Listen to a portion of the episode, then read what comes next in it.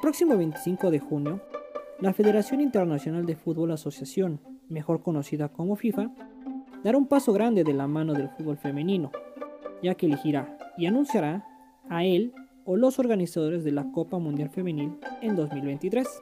Dicho torneo será el primero en contar con 32 selecciones en esta rama, en jugarse en Sudamérica, si es que Colombia es el elegido, o en Oceanía, si lo es la candidatura conjunta de Australia y Nueva Zelanda. Pero también será el primer Mundial Femenil cuya sede se seleccione después de un largo proceso de presentación de candidaturas, similar al de la Copa Mundial Varonil 2026, proceso que fue todo un éxito según la FIFA. Con este tema es que iniciaremos esta aventura llena de lo que yo llamo extradatos, y que en los próximos episodios te brindará lo necesario para conocer cada una de las candidaturas, así como el proceso general por el que pasaron para ser aceptadas. Bienvenido.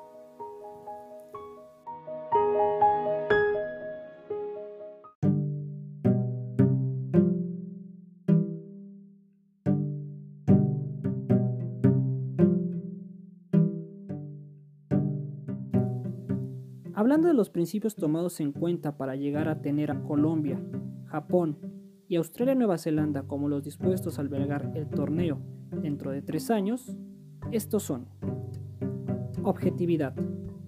Se pondrá en práctica un proceso de cuantificación y calificación de los aspectos comerciales y relativos a las infraestructuras. Visión.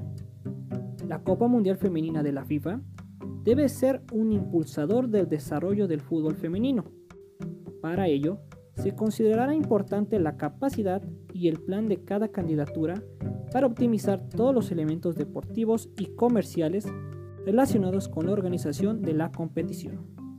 De hecho, la FIFA confirmó para los próximos cuatro años la inversión de mil millones de dólares para su desarrollo. Y la intención es que para 2026 se cumple el objetivo de alcanzar las 60 millones de jugadoras. Por ello, se echaron a andar proyectos piloto en Nueva Caledonia, Perú, Portugal y México.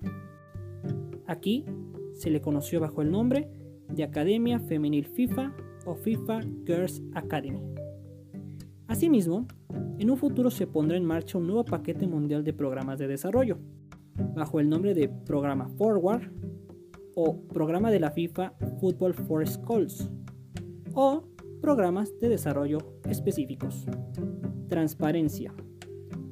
Se han publicado tanto los expedientes de candidatura elaborados por las federaciones miembros candidata como el informe de evaluación de la FIFA. Compromiso con la sustentabilidad y los derechos humanos. Se aplicarán criterios de sustentabilidad de conformidad con la norma ISO 2121, así como la normativa internacional en materia de derechos humanos y laborales que enaltece la ONU sobre las empresas y los derechos humanos.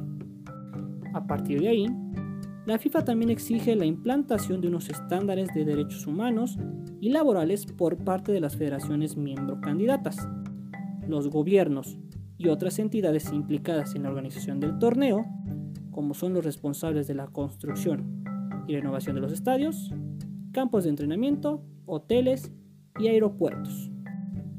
Finalmente, el proceso de votación, con el fin de someter a evaluación final las candidaturas aptas, se trasladaron al Consejo de la FIFA, quien tomó la decisión definitiva mediante votación abierta.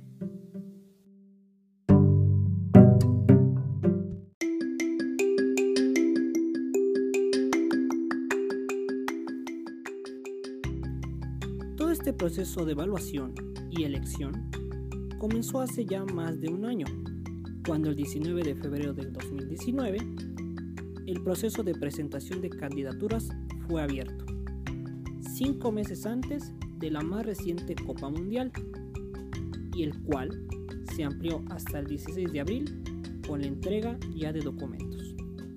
Para el 31 de julio de ese mismo año, el Consejo de la FIFA aprobó la ampliación de la Copa Mundial Femenina de la FIFA de 24 a 32 equipos, justo tres semanas después de la final del Mundial y tras ver su impacto. Para darnos una idea, fueron 1.120 millones de telespectadores los que siguieron el torneo. En México pudo ser vista a través de TUDN, Canal 9 y Sky. El 16 de agosto del 2019 se aumentó el plazo para que nuevas federaciones miembro declararan su interés en la organización del torneo. Finalmente, para el 19 de diciembre del 2019, se presentaron las cuatro candidaturas finales a la FIFA. Argentina, Bolivia, Corea del Sur y Sudáfrica fueron descartadas definitivamente. Este año, enero y febrero, se realizaron las visitas de inspección a cada uno de los países interesados. Posteriormente, el lunes 8 de junio, Brasil retiró su candidatura debido a las consecuencias económicas y fiscales que le trajo la contingencia, además de la acumulación de eventos importantes como el Mundial en 2014, los Juegos Olímpicos en 2016 y la Copa América en 2019. Finalmente, el miércoles 10 de este mismo mes fue publicado el informe de evaluación de las candidaturas después de cumplirse todos los puntos anteriores. Todo esto concluirá el próximo 25 de junio con la elección y nombramiento del organizador u organizadores de la Copa Mundial 2023 por parte del Consejo de la FIFA. La votación se efectuará vía virtual y remota debido a la contingencia.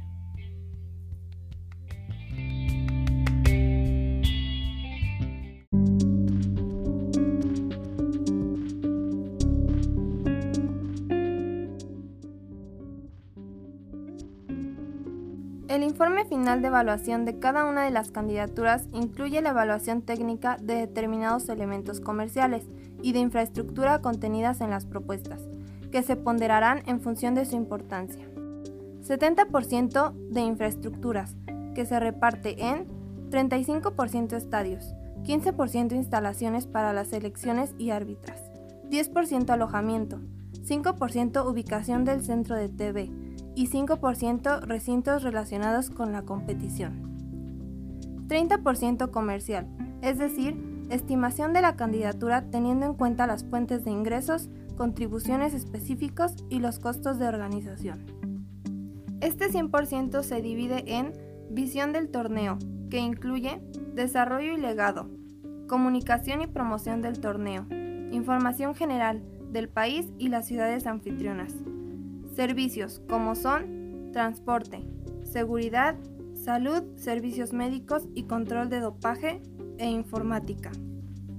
Estadios. Al menos deberán proponerse 8 estadios, de los cuales 4 deberán estar ya construidos. Por lo que respecta a los aforos mínimos, estas son las cifras. Partido inaugural y final, 55.000 personas para cada uno. Semifinales, 35.000 personas para cada uno. Otros partidos de la fase de grupos, octavos de final, cuartos de final y partido por el tercer puesto, 20.000 personas para cada uno.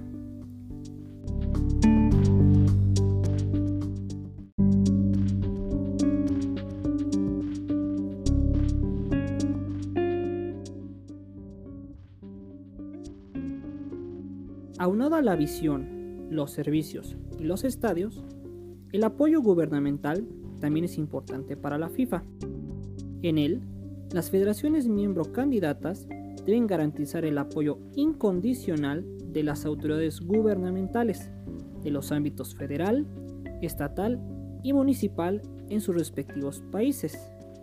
Esto incluye el tema de los visados, permisos, inmigración, registros, permisos de trabajo, legislación laboral, ventajas fiscales, aceptación de divisas, seguridad, protección y explotación de derechos comerciales, lo que significa ofrecer la mayor cantidad posible de localidades a precios asequibles, y el compromiso de lucha contra la discriminación.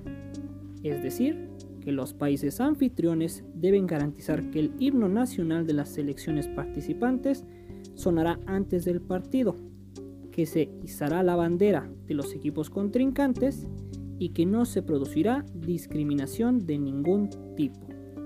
Para concluir, también se debe de presentar un plan que describa los modos de diálogo entre las federaciones miembro y las partes interesadas en cada ciudad anfitriona, en áreas tales como los derechos humanos, la lucha contra la discriminación, la accesibilidad y la protección medioambiental. De igual forma, aquí se incluyen los compromisos y planes de acción que garanticen que en el torneo no tendrá cabida ningún tipo de discriminación y que será un torneo sin tabaco, accesible y respetuoso con el medio ambiente.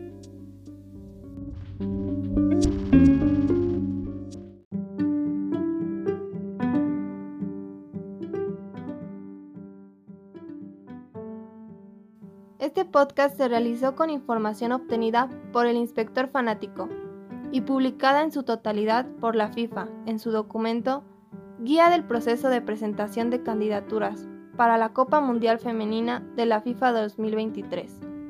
Voz Ángel Estrada y Vanessa Estrada. Producción y guion Ángel Estrada. Muchas gracias por llegar hasta el final de este episodio. Espero que la duda y el interés hayan despertado en ti para que escuches la próxima parte de esta investigación. No escribas como periodista lo que no puedes sostener como hombre. Francisco Zarco. Números, resultados, información. En otras palabras, extradatos. En el mundo del deporte, la mayoría de los acontecimientos que se presentan van ligados a ese conocimiento previo. Por ello, en este podcast te compartiremos esa información que te permitirá anticipar lo que pudiera suceder dentro o fuera de la cancha.